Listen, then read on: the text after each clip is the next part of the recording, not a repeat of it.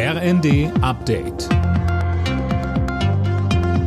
Stündlich neu. Auf den Punkt informiert. Ich bin Anna Löwer. Guten Abend. Wer am Montag einen Flug gebucht hat, muss sich auf Probleme einstellen. Die Gewerkschaft Verdi hat an vier Flughäfen zum Warnstreik aufgerufen. Betroffen sind Berlin, Hamburg, Bremen und Hannover. Unter anderem legen die Mitarbeiter, die für die Passagierkontrolle verantwortlich sind, die Arbeit nieder.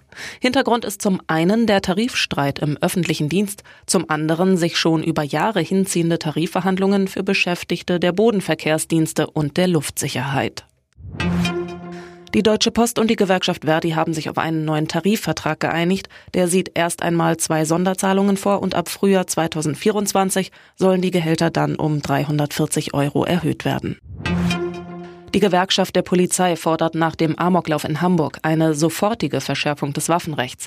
Die schnelle Gesetzesänderung sei wichtiger, als erst systematisch und langwierig eine Anpassung prüfen zu lassen, sagte GdP-Chef Kopelke dem Redaktionsnetzwerk Deutschland. Mehr von Tim Britztrup. Zuvor hatte schon Bundesinnenministerin Faeser angekündigt, dass sie ihren Entwurf aus dem Januar nochmal überarbeiten will.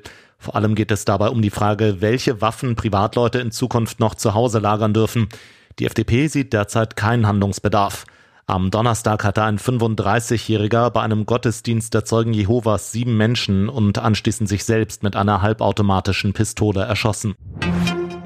Bayern München hat die Tabellenführung in der Bundesliga gefestigt. Gegen Augsburg siegten die Bayern 5 zu 3. Verfolger Dortmund kam im Revierderby auf Schalke nicht über ein 2 zu 2 hinaus. Außerdem gewann Leipzig gegen Mönchengladbach 3 zu 0. Frankfurt und Stuttgart trennten sich ebenso 1 zu 1 wie Hertha und Mainz. Alle Nachrichten auf rnd.de